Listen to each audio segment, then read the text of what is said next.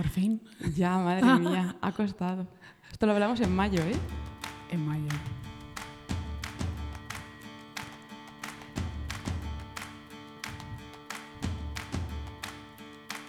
Estás escuchando Viajes al Extraradio, un podcast de viajes que te marcan. En él hablamos de viajes donde nos perdemos, descubrimos y también sentimos. Yo soy Laura Rincón y soy la creadora de contenido de Dos Ruedas, Dos Pedales, un espacio que utilizo para hablar de viajes en bicicleta.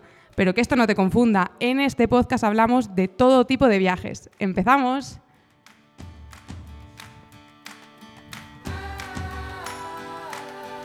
Hoy tenemos un episodio muy especial porque estoy en el Centro Cultural Clara del Rey en Madrid, con público. A ver, que os oiga.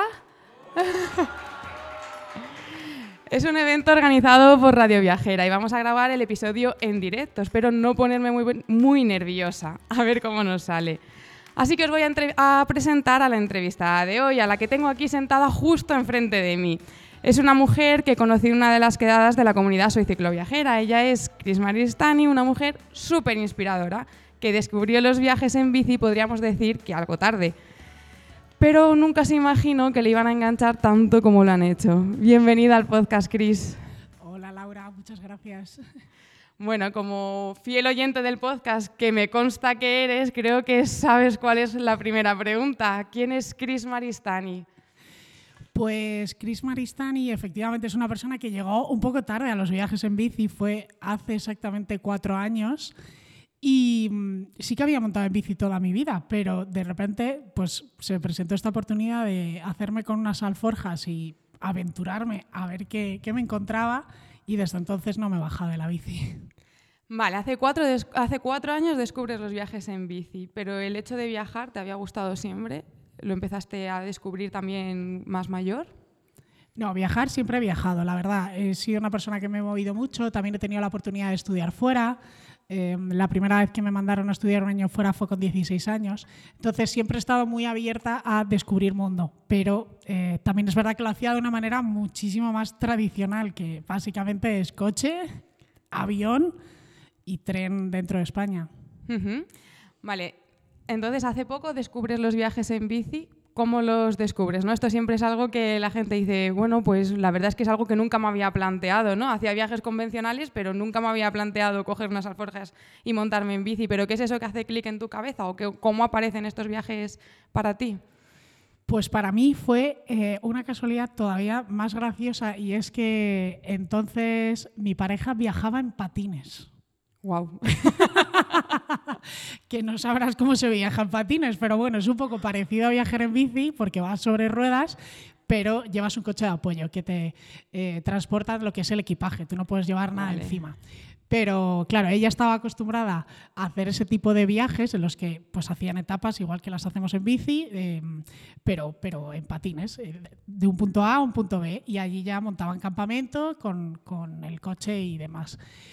Y claro, a mí me propuso hacer algún viaje así, que yo no había hecho nada y dije, uy, en patines no sé si lo veo, igual algo más estable, ¿no? Y me dijo, pues ¿por qué no en bici? Que tú te gusta mucho la bicicleta. Y dije, ah, pues mira, no sabía que se podía hacer. ¿Y cuál fue tu primer viaje en bici? El primer viaje fue en Sicilia. Eh, fueron, fue un viaje muy cortito, fueron cinco días. Lo que hicimos fue plantear una ruta circular teníamos eso, una semanita de vacaciones o así y decidimos coger un vuelo a, a, Sicilia y allí alquilar bicicletas, porque no teníamos ni, ni, bicis como para hacer eso. Yo tenía entonces una bici de montaña y, y, tampoco teníamos alforjas ni teníamos nada de lo que habíamos visto que se necesitaba para viajar en bici, porque es que no teníamos ni idea. Primero tuvimos que informarnos a ver qué había que hacer para, para poder hacer eso, ¿no? Y entonces contactamos con una tienda allí que nos, nos alquilaba, digamos, todo el kit. Y, y, nada, y entonces volábamos allí cogíamos las bicis, hacíamos la ruta circular, volvíamos a la tienda, dejábamos todo y nos volvíamos. Bueno, muy cómodo. Muy cómodo. Una forma de viajar muy cómoda. Vale, hoy quiero centrar el episodio en un viaje en particular que has hecho en bici, que es tu luna de miel. ¿Vale? Si pienso en una luna de miel, se me viene a la cabeza viajes organizados a destinos pues como Japón, viajes muy caros, muy exprimidos, de estos de no parar de hacer cosas, muchas actividades, O por el contrario, Riviera Maya, en un hotel todo incluido, con gente que no sale del alojamiento, en todas las vacaciones, eh, me voy al buffet, como, me voy al buffet, bebo y poco más. Sin embargo, tu luna de miel fue un viaje bastante diferente. Pregúntaselo a mi familia, desde luego. Nadie entendía qué íbamos a hacer. Sí, la verdad que, o sea, siempre se espera que la luna de miel sea ese tipo de viaje, ¿no? La gente va a Maldivas, va a sitios que están súper lejos y que, y que lo que buscan al final es que sea un viaje único, ¿no? Entonces, en nuestro caso, pues un viaje único iba a ser también de la forma en que nos gustaba viajar, que ya era en bicicleta, porque desde ese primer viaje a Sicilia ya no, no nos planteábamos otra forma de viaje, ¿no? Entonces, claro, la luna de miel, es verdad que cuando empezamos a plantearnos viajar en bici en la luna de miel decíamos, nos estamos pasando de frikis. O sea, igual esto es demasiado, pero luego decíamos, ya, pero ¿cuándo tienes la oportunidad de coger tantas vacaciones? Porque tú te casas y te dan 15 días de, de, vacaciones, más lo que hayas guardado durante el año, que guardamos muchísimas. O sea, sinceramente, el verano que me casé fue casi como el verano de mi selectividad.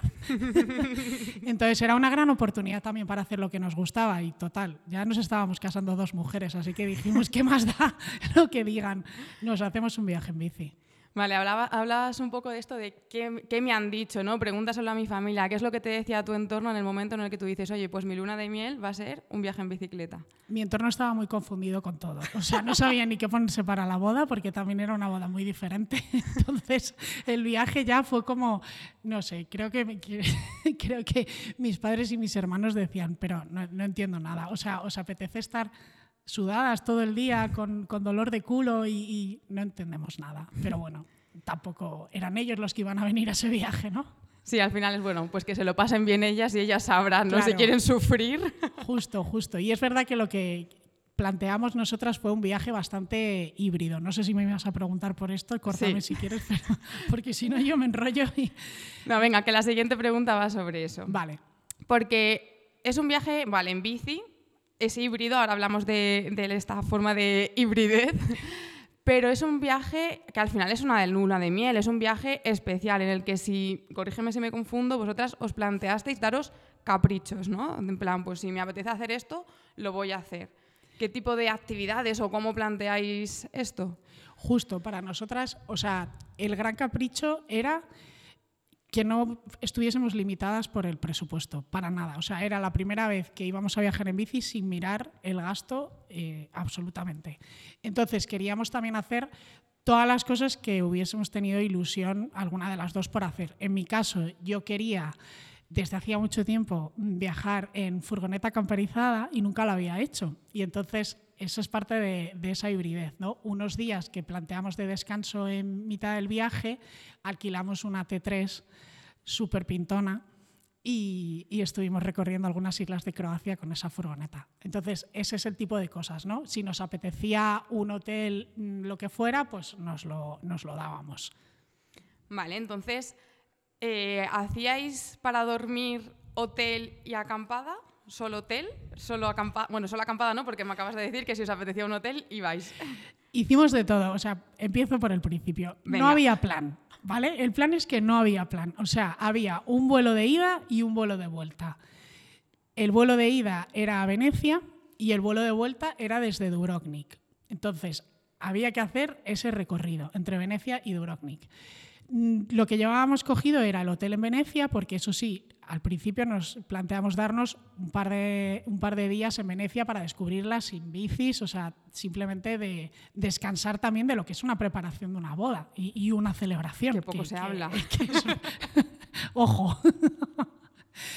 y, y, ya después de, de estar ahí unos días, pues cogíamos un tren a Trieste y ahí es donde empezábamos con las bicicletas, ¿vale? Y empezaba la aventura. Entonces, nos planteamos que lo que nos apeteciese por el camino era lo que iba a ser, pero no llevamos tienda de campaña, no teníamos tienda de campaña, entonces no conocíamos Soy cicloviajera y no acampábamos. Nuestros viajes en bici hasta entonces siempre había sido alquilando alojamiento. Vale, o sea que sí que 100% fue alquiler de alojamiento. No, porque surgieron otras cosas. si quieres adelanto ya. Hubo Sí, sí. una de las islas donde llegamos donde no había ninguna opción de alojamiento. Croacia tiene 1.244 islas, ¿vale? De todos los tamaños. Y una de las que visitamos no había alojamiento literal, o sea, no, no había opción de dormir de otra manera que no fuese en el camping que había dentro de una reserva natural. Así que llegamos a ese camping, recuerdo que había una señora súper agradable de, aspecto, no tengo ni idea de lo que decía porque solamente hablaba en croata, entonces, pero era una señora súper, súper, eh, súper buena. Y claro, nos miró como alucinada porque estábamos en bicicleta con alforjas y decíamos eh, con gestos que queríamos dormir. Al final nos entendimos de esa manera, un poco con mímica, nos señaló un trozo de tierra y nosotras le dijimos, genial, pero no tenemos tienda de campaña, no sé qué hacemos con ese trozo de tierra. Y ella se llevó las manos a la cabeza y lo único que dijo en inglés fue, no tent, no tent. Pero nos prestó una tienda que tenía por ahí. Ah, bueno, o sea, que dormisteis en tienda, de campaña. Bueno, pues ni tan mal. Claro, esto es lo que tú decías, no había plan, no había plan, no había organización, no había previsión y a ninguna de las dos se le ocurrió mirar si en esa isla había alojamiento o no había alojamiento. Así fue. Yo me empeñé en que quería que fuera una aventura total sin llevar nada planificado. Y bueno, pues hubo cosas muy chulas, otras un poco mm, más complejas, pero las superamos todas y, y las disfrutamos todas. y claro, ahora te iba a preguntar por el hornillo. Si llevabais hornillo, ¿cómo hacíais para cocinar? Pero si no llevabais tienda de campaña, no llevábamos hornillo, no teníamos nada de material para cocinar. O sea, no conocíamos el ciclo viajera, en serio. ¿Y era fácil? ¿Fue fácil durante todos los días encontrar? Porque claro, hay veces que esto la gente que no viaja en bici igual no se lo imagina, pero tú estás con la bici y hay veces que estás en sitios muy remotos y que tienes pueblos lejos, que cuando vas en coche dices, bueno, el próximo pueblo está a 30 kilómetros, una hora y media en coche, pero cuando estás en bici 30 kilómetros es bastante más de una hora y media y según cómo sea el terreno y todas las circunstancias, ¿no? Entonces, claro, hay veces que no es tan fácil conseguir comida o un bar o un sitio donde poder parar y comer algo caliente. De hecho, en ese alojamiento donde tuvimos que acampar, nos pasó eso exactamente. Cuando ya por fin esta señora que yo amablemente llamaba Balú em, nos dejó la tienda de campaña y nos, eh, instalamos ahí, le pregunté por el bar. Y claro, cuando ya me entendió se echó a reír, porque obviamente tampoco había bar. Entonces lo que tenían allí era como una pequeña, una pequeña despensa con muchas provisiones donde la gente que acampaba en ese, en ese lugar dejaba unas monedas en una huchita y cogía lo que, lo que correspondía al valor del dinero que estaban dejando. O sea, eran un poco para, para poder comprar. Pero la idea era que todo el mundo tuviera sus cosas y que ahí te abastecieras de las cosas que se te gastaban o que hmm. se te habían olvidado, lo que fuera. No que llegara alguien sin tienda, sin comida, sin utensilios de cocina, ni nada. Pero bueno, la verdad que todos fueron súper amables, nos prestaron las cacerolas, nos, nos dejaron coger toda la comida que quisiéramos y estuvimos, de hecho, acabamos quedándonos varios días allí. Nos gustó tanto que nos quedamos varios días. Pero éramos, creo que éramos el ocio de todo el mundo. Todo el mundo nos miraba por la mañana en plan, bueno, a ver con qué van a surgir hoy, qué cuál es la aventura a la que se van a enfrentar hoy. No me extraña, no me extraña, porque llegáis a un camping sin tienda de campaña, sin nada para cocinar, sin comida y sin haberos informado de que hay en el camping, pues oye, y encima dos extranjeras en bici. ¿Te imaginas lo que hicimos nada más pisar Madrid, no? nos compramos una tienda de campaña. Lección aprendida, ¿no? Primer check del viaje aprendido. Vale.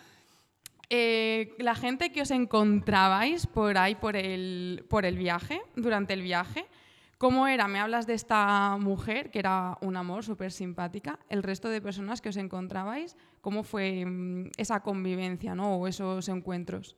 Pues durante todo el recorrido, la verdad que por la mayor parte de, los sitios que pasábamos, la gente no hablaba inglés, tampoco hablaba español, claro, y la comunicación era difícil en ese sentido, pero todo el mundo estaba súper dispuesto a ayudarte, todo el mundo estaba alucinando con que viajáramos en bici y eso que hemos visto muchas personas que han recorrido Croacia en bicicleta, ¿no? Y nosotras mismas íbamos siguiendo rutas que ya habían hecho otros cicloviajeros.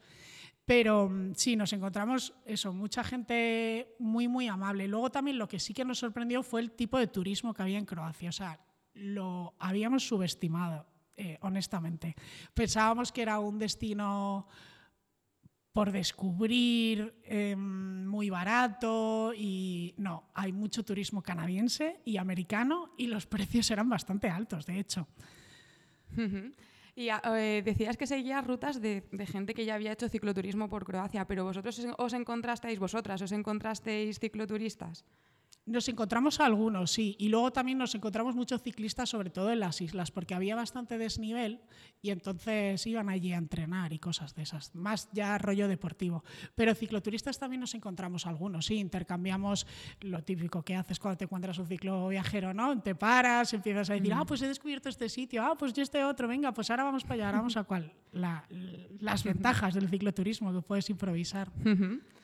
Vale, vosotras viajabais dos chicas, eh, pareja, en bicicleta, todo tristemente pues bastante fuera de la norma, ¿no? ¿Habéis tenido algún problema por el hecho de ser dos mujeres viajando y además siendo pareja? Para nada, para nada. Además yo siempre llevo la bandera de la comunidad LGBT y y, y no, nunca he tenido ningún problema con, con llevar la bandera ni con no, nos hemos encontrado ningún problema. Sinceramente, cuando hemos viajado en bici, ha habido más críticas por el hecho de ser mujer que por el hecho de ser lesbianas. Por el hecho de ser mujer, porque ¿qué os, qué os dicen? ¿no? O sea, yo aquí te lo pregunto, en el podcast lo hemos hablado mil veces, pero bueno, ya que te tengo delante, ¿qué, es, qué son ese tipo de cosas que te suelen decir y que tú dices, otra vez? A ver, lo que nos suele pasar en todos los viajes en bici, incluso los que hacemos con la comunidad Soy Cicloviajera, es que eh, generalmente hombres se acercan o bien a darte un consejo que no has pedido y que tampoco necesitas, o bien a preguntarte qué es lo que has hecho para contarte algo que ellos han hecho que es más y medirse de esa manera contigo, o bien simplemente pues para hacer algún comentario un poco sexista, la verdad. Y sé que no, no puedo generalizar, eh, muchos hombres buenos y muchos que me han ayudado. De hecho, en mi primer viaje en bici sola, todo lo que me ayudaron por el camino fueron hombres. Y no, no estoy haciendo una crítica contra el género masculino ni de broma. Pero es verdad que en ciertas mm. localidades eh, nos, nos, solemos encontrar estas cosas. Venga, vamos a darle un giro a la conversación. Vamos a hablar ahora de estos cinco días en furgoneta, porque es un, impasse en el viaje, ¿no? un momento de relax, vamos a, cambiar también de tipo de viaje. ¿Cómo... Bueno, lo primero que a mí me surge es qué hacéis con las bicis. ¿no? ¿Os las lleváis en la furgoneta? ¿Las dejáis en el sitio donde alquiláis la furgo? No sé.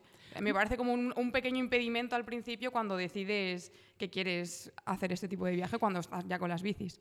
No, eh, esta parte sí que estaba planificada, ¿vale? La parte de la furgoneta sí que estaba planificada, porque em, yo ya desde Madrid miré qué empresas había que pudiésemos alquilar una furgoneta y además una furgoneta como la que tenía en mente, que yo quería algo súper vintage y súper pintón y, y, ese era un sueño que tenía y me iba a dar ese capricho, era mi luna de miel. Entonces encontré esta empresa de alquiler de furgonetas que de hecho era de Eslovenia, era de Eslovenia, juraría, sí, sí, no era de Croacia, pero se acercaban al punto que había varios puntos que tenían a los que se podían acercar a entregar la furgoneta y a recogerla también. Entonces lo que yo les planteé fue hacer un recorrido lineal, o sea, no se la íbamos a recoger y devolver en el mismo punto porque nosotras teníamos que seguir avanzando hasta el destino final que era Dubrovnik. Entonces, otra de las cosas que dije era que la furgoneta tenía que tener portabicicletas, porque necesitábamos llevar nuestras bicis ahí. Y así fue. Eh, tenía portabicicletas, las subimos ahí y, y, en realidad cuando estábamos aparcadas, o sea, dejábamos la furgoneta y nos seguíamos moviendo en bicicleta, pero ya así, sin alforjas y sin todo el peso. ¿Y cómo cambia estos días el viaje, ¿no? la rutina del viaje, cómo, cómo es de diferente cuando vais en furgo? Pues lo diferente es que con la furgoneta lo que planteamos fue hacer recorridos por islas, precisamente. Visitamos tres islas, era la isla de Cres, KRK y es que, bueno, para decir los nombres croatas, no me digas, era No te vamos a hacer examen. vale, vale. Total, que por ejemplo la isla de Cres, que era súper, súper bonita, también tenía muchísimo desnivel. Así que plantear hacerla en furgoneta fue maravilloso, sinceramente, porque nos evitamos todo ese desnivel en bicicleta con las alforjas. Y lo que cambiaba, pues básicamente era que Ya no dependíamos de comer fuera porque planteábamos las comidas dentro de la, de la furgoneta, o sea, utilizando la cocina que tenía la furgoneta, luego mm, solíamos comer fuera de ella, ¿no? las mesas y típicas sillas de camping que traía ya. Y, mm, y, simplemente que podíamos llegar a más, más rincones de las islas. Entonces, acortaba también un poco el tiempo que pasábamos en cada sitio y nos permitía avanzar un poquito más, porque al final la distancia era grande. O sea, de hecho, el, plantear un viaje híbrido surge de que eh, llega un día que nosotras nos sentamos antes de la boda. Yo estaba más centrada en la planificación de la boda y ella estaba más centrada en la planificación del viaje. Y un día que me empezó a hablar así del viaje y yo ya de repente procesé la información que me estaba diciendo y dije, yo no voy a hacer mil kilómetros de bicicleta en mi luna de miel. Y me dijo, no, no vas a hacer mil, vas a hacer mil doscientos. y le dije, no, no voy a hacer mil doscientos.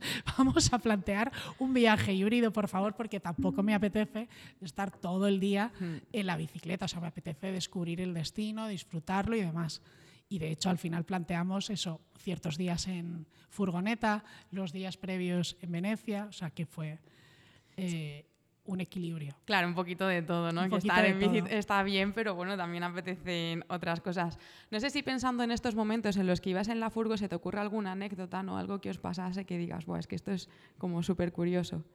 ¿En la furgoneta? Sí. Bueno, lo pintona que era, ¿te acuerdas? Y lo vintage y demás. Bueno, tenía un volante que era como de conductor de autobús gigante, así americano. O sea, literal era como si estuvieras llevando un barco con un timón más que una furgoneta camperizada.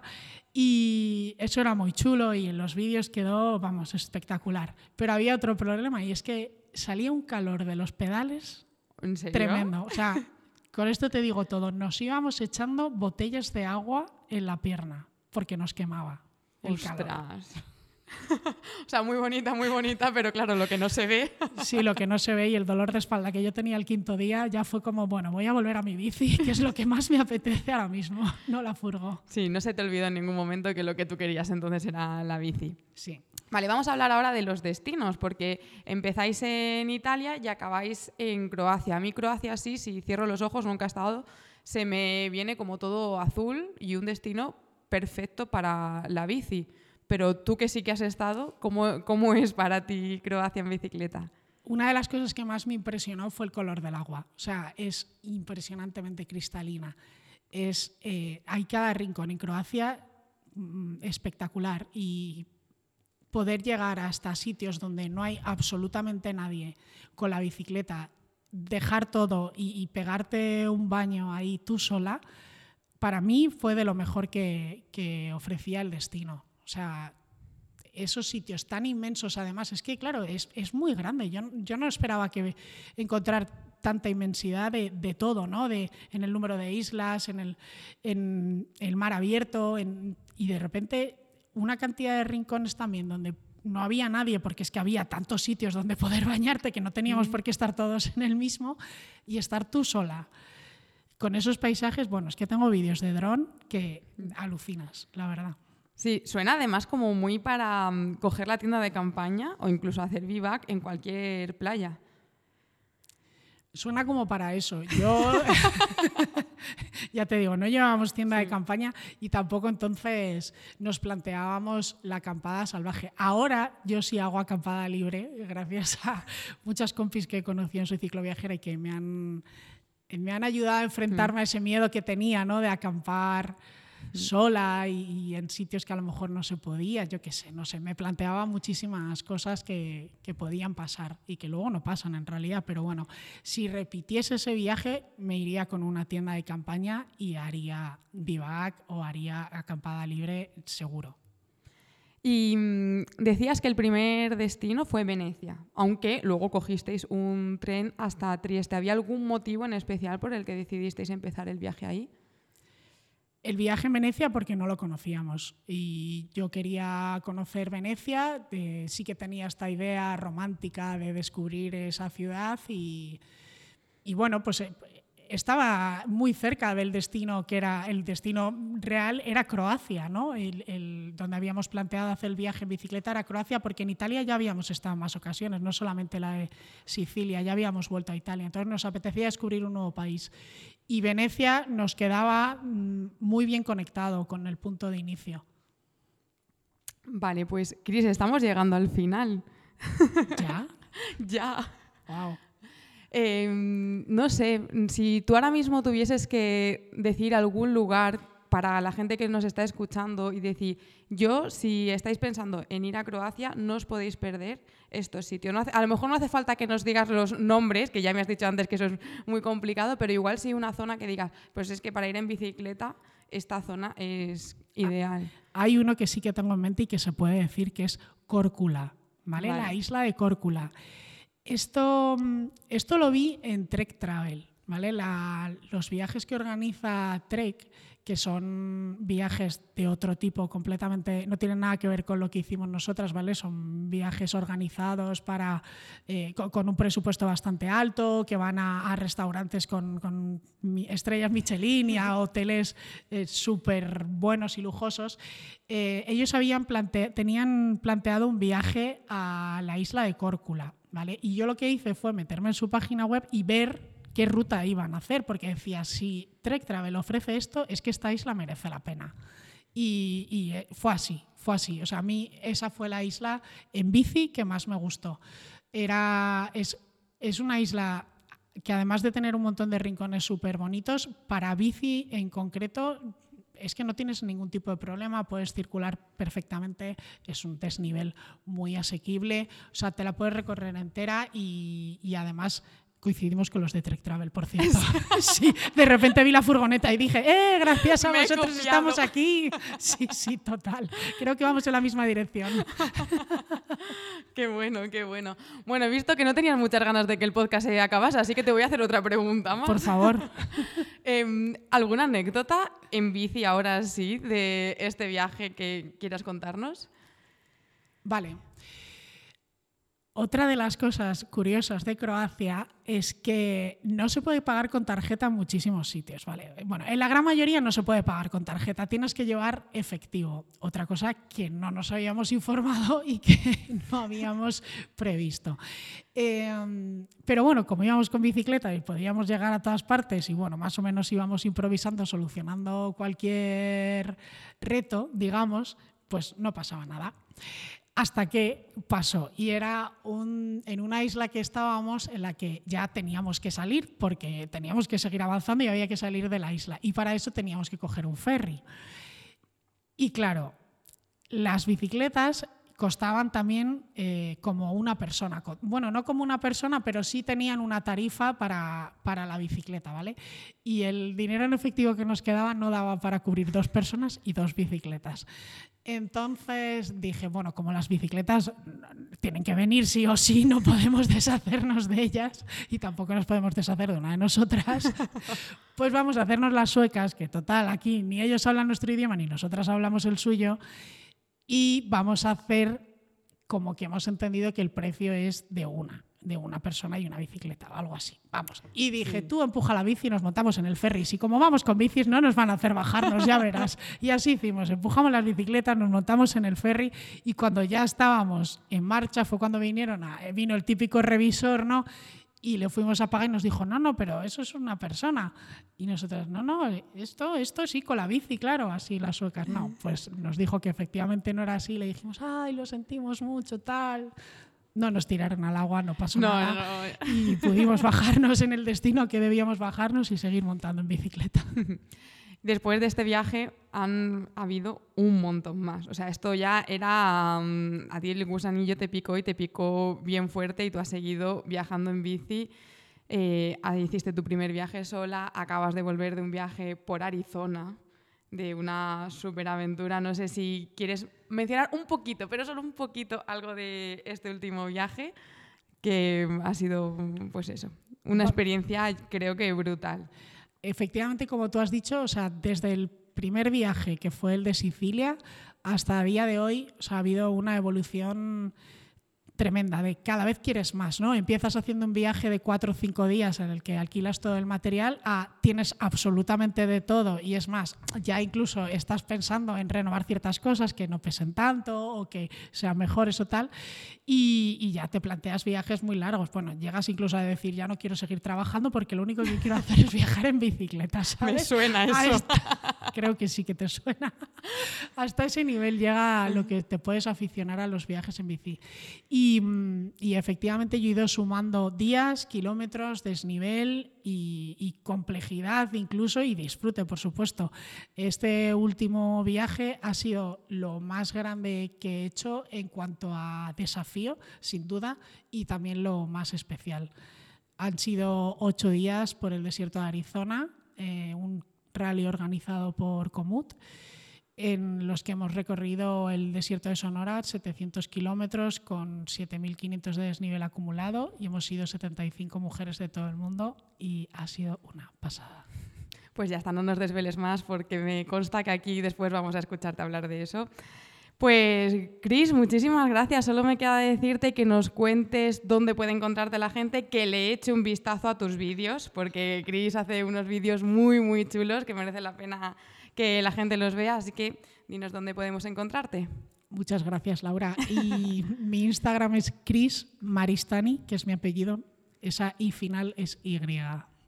Pues Cris, muchísimas gracias. Ha sido un placer contar contigo hoy por fin y hacerlo desde este escenario con, con público.